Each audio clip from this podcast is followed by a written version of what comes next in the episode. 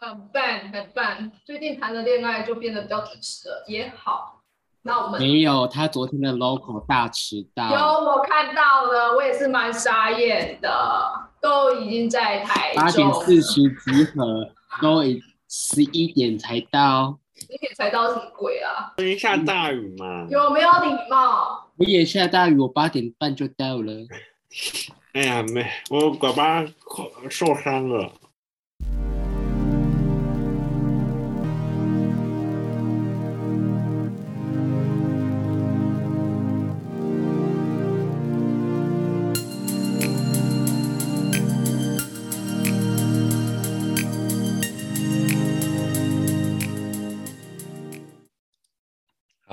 接下来是神原型 God，完美天赋的源头。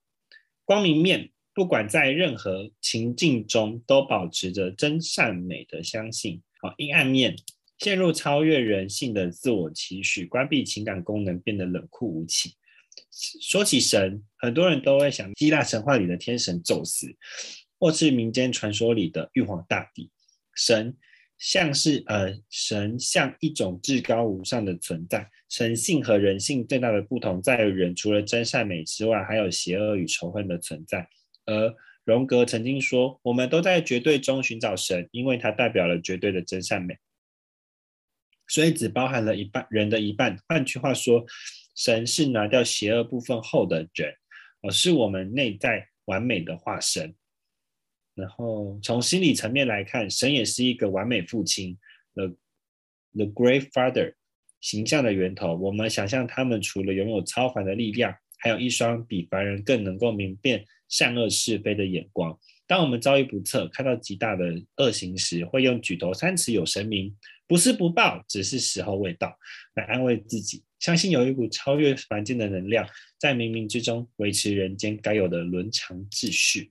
所以，神原型象征着我们精神之世界里的情感寄托，支撑我们在逆境中克服困难、自我砥砺。因为神原型的存在，我们能去面对那些不公义的经验。因为相信相信善恶有报，我们能在那些最坏的时光里，还保有对善的期待，让那让自己不至于在绝望中做出毁灭性的行为。然而，荣格也荣格也说过。如果神是绝对的美与善，他如何包他如何包容生命的全然？因为如果神只是只包含人的一半，人如何能活在神的怀中？当我们内心深处中的神越越在高处，我们就越难去亲近他，也越难感觉到自己被他所爱。这也同时，这同时也是神原型所展现出来的阴暗面。当我们用仰望神的标准去解释自己。周围的周围的罪恶就被放大，世间的许多事物也变得难以忍受。我们等待美好的耐心降低，不允许自己不完美；压抑邪恶的本事却变得越高，不允许自己展现出崩坏的一面。我们逐渐走向一条封闭自我表达的路，好，无意识将情感放到心灵的最底层，而不知不觉的只。展呈现出冷酷无情的那一面。下面这些都是活在神原型的完美要求与阴影下的自我对话。你怎么这么笨？你太胖了，不要再吃了。为什么这么简单的事情你都做不好？你为什么？呃，你到底要把这件事情搞砸多少次才学得会？你怎么不能再多想一点呢？贴心一点呢？主动一点呢？好，往这些话里头深入一看，才发现这些话往往非常的熟悉。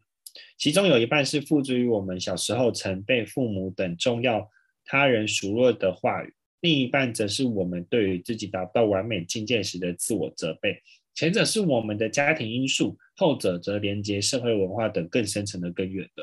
我们来看看男性啊男大生家呃亲家的例子啊，并且想想，如果我们面临这种状况，可以怎么从这种负面的情绪中跳脱出来？庆家小时候，只要遇到不如意的事情，就会想想啊，想哭。Sorry，但爸爸总是告诉他，男孩子不要为了那些小事轻易的掉眼泪。只要想到这句话，亲家就会吞下所有的委屈和眼泪，若无其事的站起来，回到书桌前做他该做的事情。课业与工作上的挫折如此，面对情感挫折时，亲家也是如此反应。亲家有一天，由于副天生黝黑的皮肤，青春时由于过度关注课业，满脸的青春痘在压抑下被他抠得坑坑巴巴的。常常被人戏戏称是月光脸，而月亮脸，因为这个状况，静家总是对美女特别向往。或许是潜意识中明白自己其貌不扬的外表，如果能配上一张精致美丽的脸孔，生下来的小孩就会有气呃优生的效果。所以静家总会爱上团体中最漂亮的美女。然而美女美女们以我不想和月亮脸有所交往而拒绝。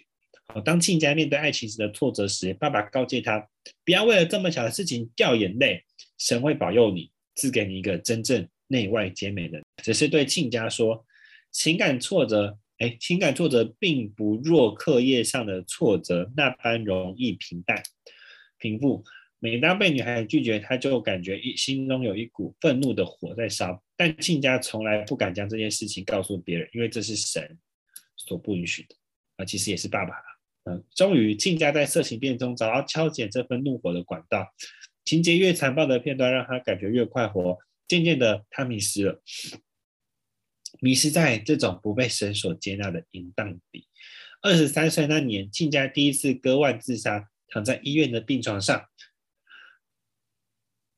亲家身边的爸爸努力不让眼睛落下来，睁大眼睛问他：“你怎么会为了这种小事就自杀啊？你怎么会变成这样？”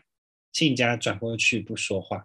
当我们没办法和自己真实的情感接触时，神的原型也会形成一种负担，使我们不拒绝的排拒某部分的自己，也就是那些我们误认为会让自己坠入地狱的部分。这就是亲家所遭遇的问题。在爸爸从小的表达习惯当中，他感受到某部分的自己，那个爱哭的自己，是被爸爸，是被爸爸，嗯。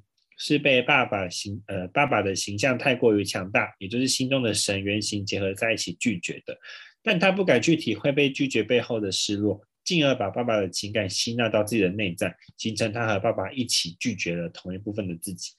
亲家不想不曾去面对这些存在于内在的事实，所以他透过自我伤害来割除那个不被接纳的自我。想一想，如果你和亲家一样，也感受到自己身自己。被拒绝的部分，你会怎么办？荣格用心神的概念来解释出这个出路。荣格说，当善与美冻结在绝对的理念当中，仇恨与丑恶就会变成充满疯狂的生命泥沼。他引用了基督的例子：必须经历地狱，不然不可能升到天堂。虽然我们畏惧自己，我们畏我们畏惧看到自己的丑恶。但是没有进到这样的深处，怎么可能达到真正的高处？换句话说，没有接纳丑恶的人，怎么可能有机会达到自己所幻想的神一般的境界呢？所谓的心神，就是要能够接纳含有丑恶的真善美。理解一个完整的神，是带着具有情感的人性层面的。我们之所以活着。也是在学习体会这种心神的定义。身为一个人，重要的是完整，啊，重要的是完整，而不是完美。或者该说，一个完整的神才堪称完美。既然当不了神，但我们可以学习拥有心神的力量。心神带给我们的精神力量是这样的：如果你讨厌脸上的痘痘，就只去爱你脸上的痘痘；如果你讨厌身上的肥肉，就去爱你身上的肥肉。当我们把自己身上的身上的一部分视为讨一部分视为讨厌的部分，这些部分就用力割腕，割还不见得能离开。当我们能把讨厌的部分视为可爱的部分，他反而拥有自己的生命，不需要黏着你的。最后，让我把故事说完。在医院的病床上，静家的身子转过去，他感受到自己在旁，在。哎，自己对在旁絮絮叨叨的父亲一阵愤怒，然后他在背他的他背着身子说：“我讨厌我的痘痘，我讨厌我的黑皮肤，我讨厌你一直念念念，我讨厌你说的每一句话。”后来亲家告诉我，他最讨厌的其实是那个什么都不敢表达的自己，不是痘痘，也不是黑皮肤，亲家和他的父亲至今仍未和好，但他起码可以和自己心中的神的形象和好。他表达了自己想说的后东西后，慢慢的不需要再自杀了。他和一个不是美女的女人结婚，并认为这也是一个学习爱自己的历程。人既非神，孰能无情啊？哪怕这世界上没有人能够懂得我们心里的情感，我们也不要成为对自己最无情的那一个。面对神的原呃原型阴影，我们可以怎么做？请写下一至三个你小时候曾经被取过的绰号，这些绰号是怎么来的？你怎么看待这些绰号？请写下三到六个你觉得自己的缺点，这些缺点你是怎么发现的？你有没有曾经因为这些缺点而被人数落过，或者是吃过什么样的亏？好，从一到十分来看，你对这些缺点的讨厌或拒绝有几分？如果把这些讨厌的程度下降，是朝向完整人生的其中一个选项，你可以做些什么降低自己对于这些缺点的讨厌程度？除了你以外，还有谁跟你一样讨厌你的缺点？如果这些人在你身边，你会想要对他们说什么？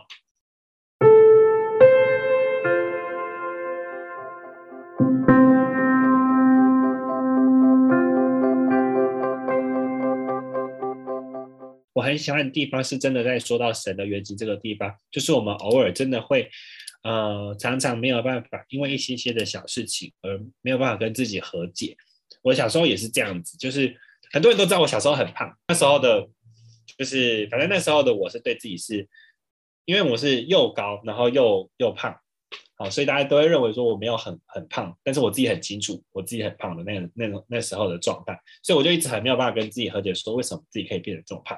然后到了后来，后来到后期就会发现说，其实如果你真的，他就在书中有提到，嗯，就是如果你换一种方式去说，就是你爱你的肥肉，那这些肥肉说不定就会离你而去。所以我现在好好的爱我的肥肉，然后跟自己和解，这是我觉得还蛮喜欢的地方。大家晚安，用你本页行销设计，感谢刘哲凯的导读哦。然后我非常喜欢的地方是他在讲到那个问话的时候，他说都是。都是神原型的完美要求阴影下的自我对话，然后他不是举了五个那个问话吗？然后觉得天哪，呃，对我，嗯，就是我就觉得里面其中有两个我很常在内心里面对别人讲，我不会讲出来，但是我会在在心里附送很多遍。那这反这这这件事就造成了他前面所讲的那个原型的特质嘛，所以我觉得其实也。啊，也是蛮危险的啦，这样子。但是当神好像也不错，好，我会努力的。那个大家晚安，我是塔口费行政，然后谢谢呃泽凯的导读。然后我最喜欢的那一那一段也是那个神原型那那一段对话跟那个故事。然后在听在听到那个那段就是完美要求的那几个问句跟对话的时候，就觉得心有戚戚焉，就是有还就是就是其实，在你的。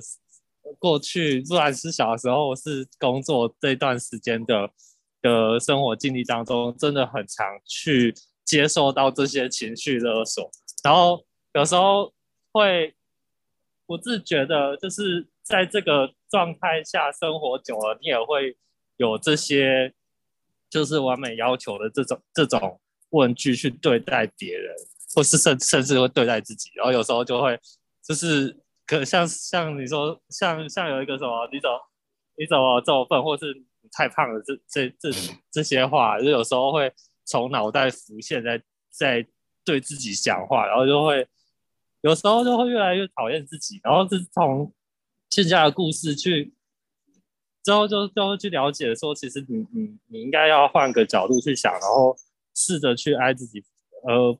不是因为一直沉浸在这个状态下，然后越来越讨厌自己，对，然后就这一段故事真的是太生动。大家好，我是阿嘎，感谢哲凯的导读。段学的部分是他对于神跟人的定义，觉得很酷。第一次听到他说，神就是拿掉邪恶部分后的人，所以其实神人感觉好像比神。还更有情绪，更有，对，就是有比较不完美的那一面啦。可是我觉得这才是两边两方面都有的东西。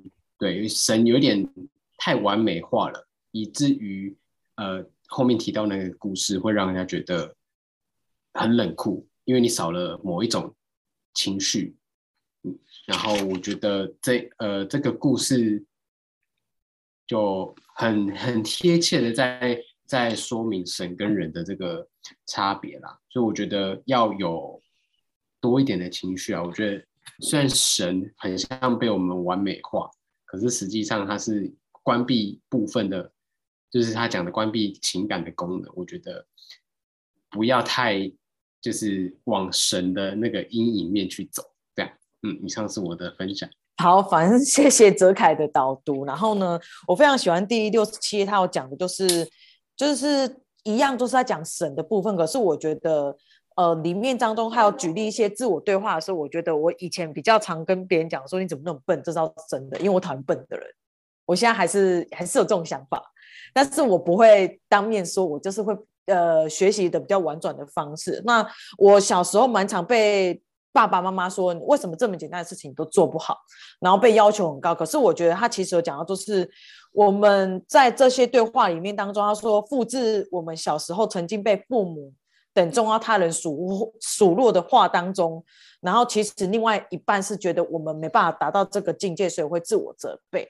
那这个我有很深的感触的原因，是因为我觉得除了原生家庭的影响之外呢，我我们自己在这个社会当中，我们也被潜移默化了这件事情，而认同了，就是我好像应该要这么完美这件事情。然后就会觉得说，可是其实我并不想要被赋予这样的责任，所以有时候想说，为什么爸爸妈妈要求的完美，要求的就是动作快啊，要求你不要那么笨啊，等等之类。可是其实是不是某种程度上，我觉得不是因为我没办法达到完美，而是某一种程度，像前面讲的，我是受害者，我是比较自卑那一类型的，所以我我也需要自己跳脱出来。所以我觉得他跟前面有点。我觉得有点像是跟霸凌者有点呼应的原因，是因为我觉得就有点像是说，如果我们没有办法从他人的怨怼精神的情绪当中释放出来的话，那我们原本也可能是霸凌者。可是当我们在对于自己在追求这个完美的时候，有可能就是神的那个状态。所以我觉得其实每一个原型它都有相类似的点。可是，在在换另外一个说法的时候，是当我们面对到每一件事情的状态之下的时候，我们有没有办法？面对最真实的自己，就不不不管是阴影还是光明面，都是那原本的自己有没有办法都接受这两者？我觉得是我今天最有感触的